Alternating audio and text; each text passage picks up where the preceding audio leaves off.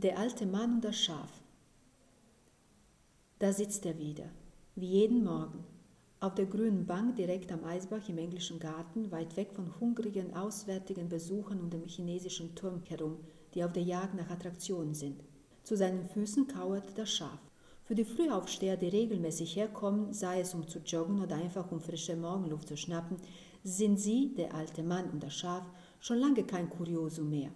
Ganz im Gegenteil, Sie grüßen die beiden manchmal nur mit einem leichten Kopfnicken, wohl wissend, dass ihr Gruß nicht erwidert wird. Und zwar nicht aus Unhöflichkeit. Nein, der alte Mann ist wie immer in seine Notizen vertieft. Fleißig und ununterbrochen kritzelte in sein kleines graues Heft, bewegt dazu die Lippen, als würde er die abgehakten Bewegungen seines winzigen Bleistiftes, der in seiner großen Arbeiterhand zu Schaden zu kommen droht, mit einem sanften Lied begleiten. Ab und zu schaut er dabei das Schaf an, das meistens mit sich selbst beschäftigt ist und lächelt, als würde er sich über dessen Zustimmung freuen oder als wollte er es zum Mitmachen bewegen. Und manchmal gelingt es ihm tatsächlich, dem Schaf ein nicht besonders begeistertes, eher missmutiges, aber auf jeden Fall Aufmerksamkeit bezeugendes Blöcken zu entlocken. Die knochige Hand des alten Mannes legt sich dann auf den wolligen Kopf des Schafes, streichelt es hingebungsvoll, man sieht es deutlich, er liebt es sinnig. Das Schaf macht die Augen zu wie eine sehnsuchtsvolle, zu lange allein gelassene Geliebte und lässt sich verwöhnen. Am späten Vormittag stehen die beiden auf, verlassen langsam aber einmütig den englischen Garten über die St. Emmerenbrücke. Wenn das Wetter rau ist und der Regen ein paar harmlose Tropfen als klägliche Vorboten schickt, setzt der alte Mann seinen Hut auf und deklamiert Verse. Tausende von Versen füllen die grüne Kulisse an der Isar entlang. Seine Stimme ist kräftig und tief und man hört ihr gerne zu. Manchmal bleibt er während des Vortragens stehen, wenn der Reim besonders anspruchsvoll ist und die archaischen Worte ihren Sinn schon fast verloren haben.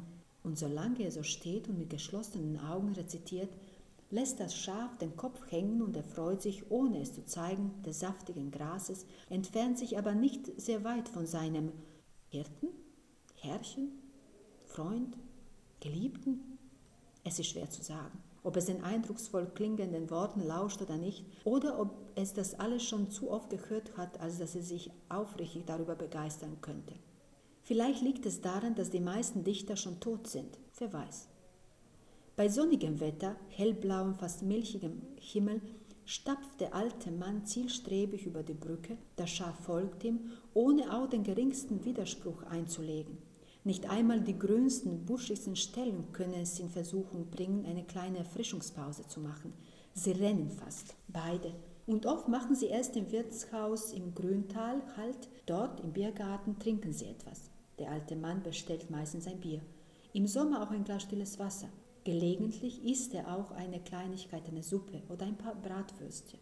Das Schaf sitzt zu seinen Füßen, ein treuer Begleiter, trinkt auch stilles, kein Leitungswasser eine große Schale voll.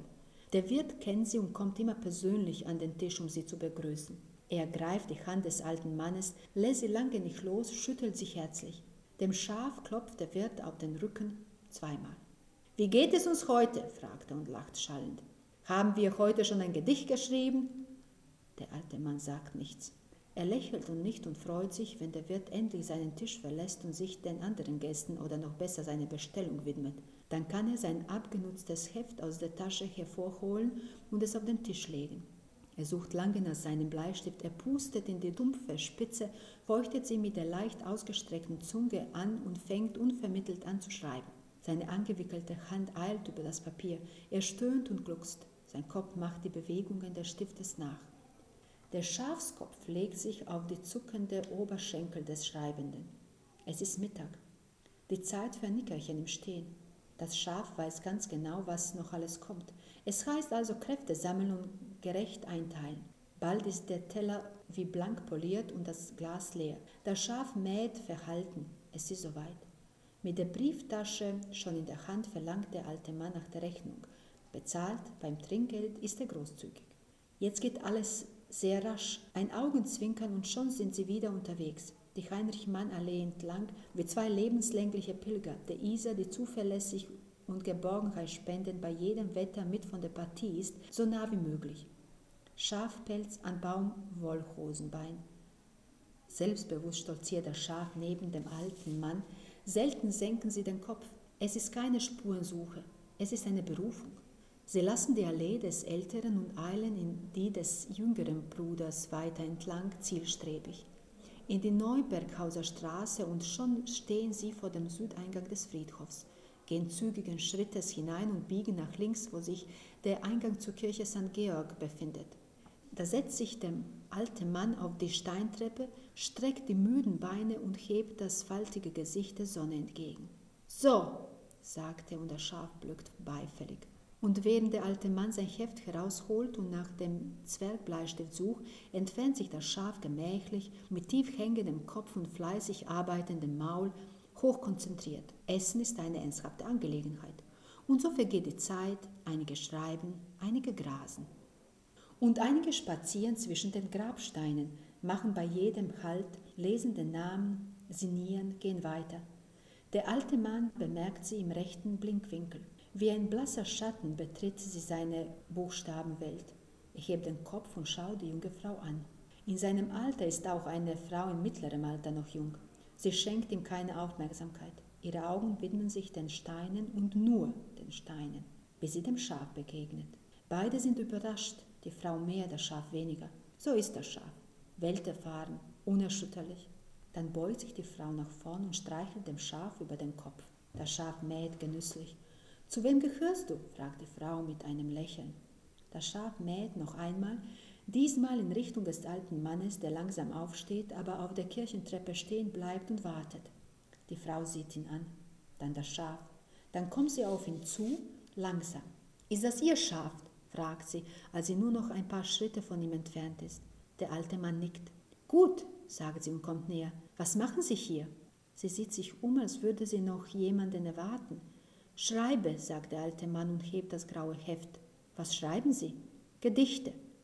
Gedichte, wundert sie sich und nimmt ihm das Heft aus der Hand, setzt sich auf die oberste Stufe und fängt an, darin zu blättern.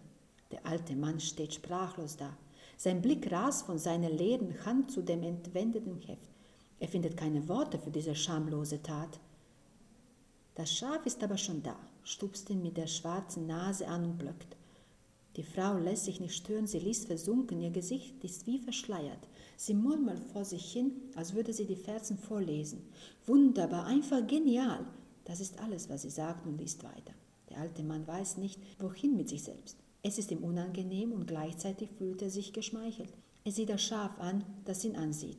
Dann legt sich das Tier ins Grüne und schließt die Augen. Der alte Mann setzt sich neben die Frau. Es bleibt ihm nichts anderes übrig. Die Zeit vergeht. Ein frischer Wind streicht über ihre Köpfe hinweg. Hervorragend! Die Frau schließt das Heft zärtlich mit viel Sorgfalt und reicht es dem alten Mann. Er nimmt es entgegen, ein wenig verlegen. Danke, sagt er, und ihre Blicke treffen sich auf dem halben Weg. Das sind alles Liebesgedichte. Ja. Für ihre Schäferin? Ja. Wo ist sie? Hier. Sie überlegt kurz. Verstehe, sagt sie dann und legt die rechte Hand auf seinen Unterarm. Seine Mutter war ein Geschenk von ihr, sagte er auf das Schaf deutend. Versteh, sagte die Frau. Wir hatten keine Kinder. Ein Schaf ist auch gut, sagte die fremde Frau, die ihn plötzlich besser kennt als die meisten Menschen, denen er begegnet. Genau. Und dumm ist es auch nicht. Natürlich nicht. Alles nur Vorurteile. Genau. Es ist still am Friedhof. Sie sitzen in der Sonne, das Schaf grast in der Nähe. Was machen Sie hier? fragt der alte Mann und beobachtet das Schaf.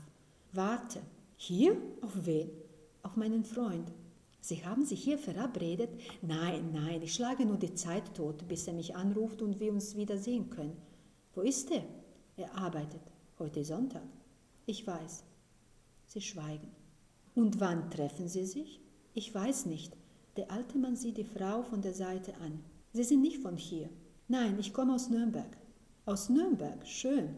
Ich weiß nicht, so ist es eben. Und Ihr Freund? Er hat mir gesagt, ich soll ins Museum gehen. Warum? Um nicht im Hotelzimmer herumzusitzen und auf ihn zu warten. Aber warum ins Museum? Keine Ahnung. Magiermuseen? Ich weiß nicht. Welches hat er Ihnen empfohlen? Keines. Merkwürdig. Man hat mich an der Rezeption zu diesem Friedhof geschickt. Interessant, denn das ist eher ein Geheimtipp. Ich glaube, der Mann am Empfang mag mich. Ja, das ist sehr wahrscheinlich. Oder aber er hat Mitleid mit mir. Das glaube ich nicht. Ich habe stundenlang im Feuer gesessen, alle Zeitungen durchgelesen. Dennoch, Sie sehen nicht mitleiderregend aus. Danke. Und? Hat er angerufen? Nein. Können Sie sich auf ihn verlassen? Nein, nicht unbedingt. Das tut mir leid. Die Frau zuckt mit den Achseln. Ich möchte Sie gerne zum Essen einladen, sagt der alte Mann und wundert sich selbst über seine Kühnheit.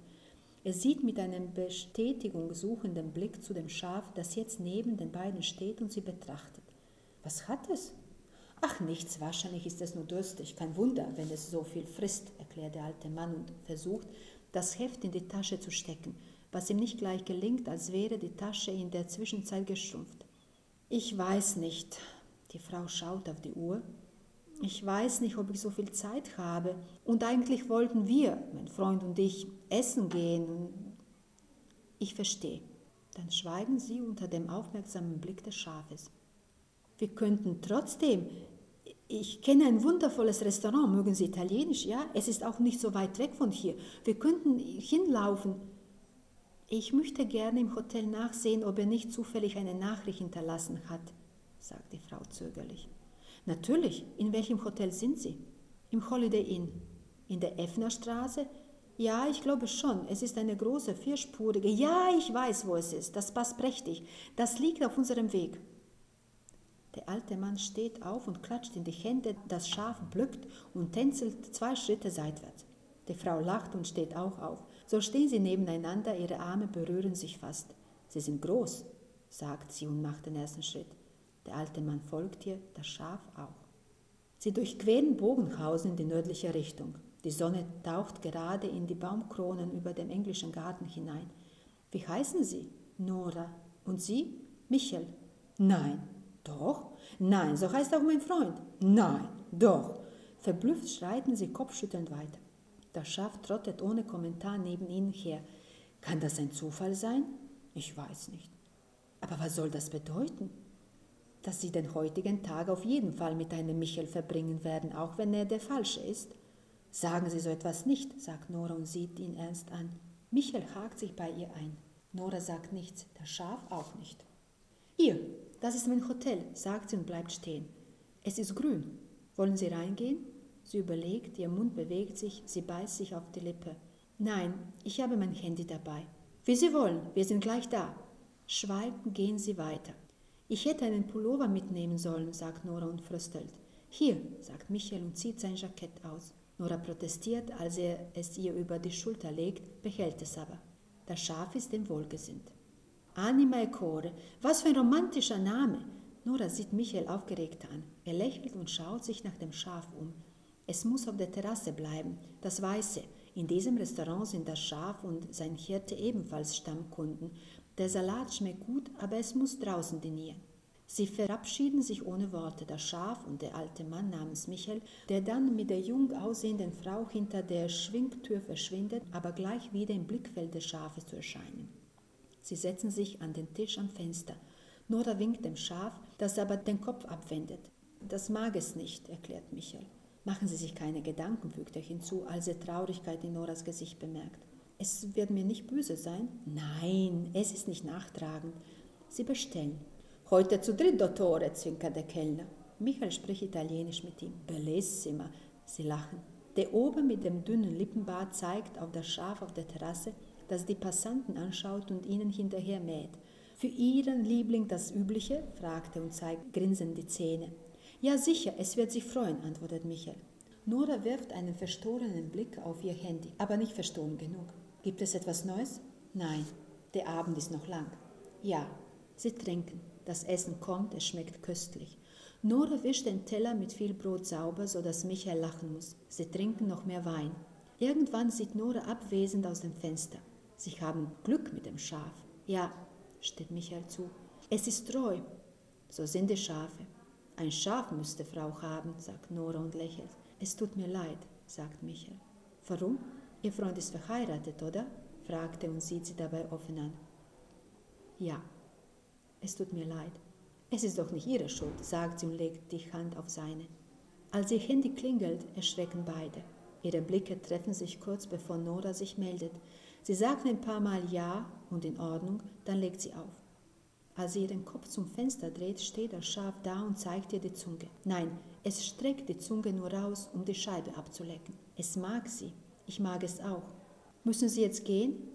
Nein, sagt sie, ohne ihn anzusehen und schüttelt energisch mit dem Kopf, so dass ihre Haare ihr Gesicht verdecken. Sind Sie morgen auch noch da? Ja. Ich würde Ihnen gerne den englischen Garten zeigen. Da gibt es eine Bank. Morgen früh? Wir holen Sie im Hotel ab, das Schaf und ich. Sie hebt den Kopf. Ihre Augen sind ernst. Heute habe ich Kästners Grab gesehen, morgen den englischen Garten. Was will ich mehr? Hauptsache, Sie waren nicht umsonst in München, sagte er, und seine Augen sind auch ernst. Und am Fenster, auf der anderen Seite, steht das Schaf. Wie heißt es? Schaf, einfach Schaf.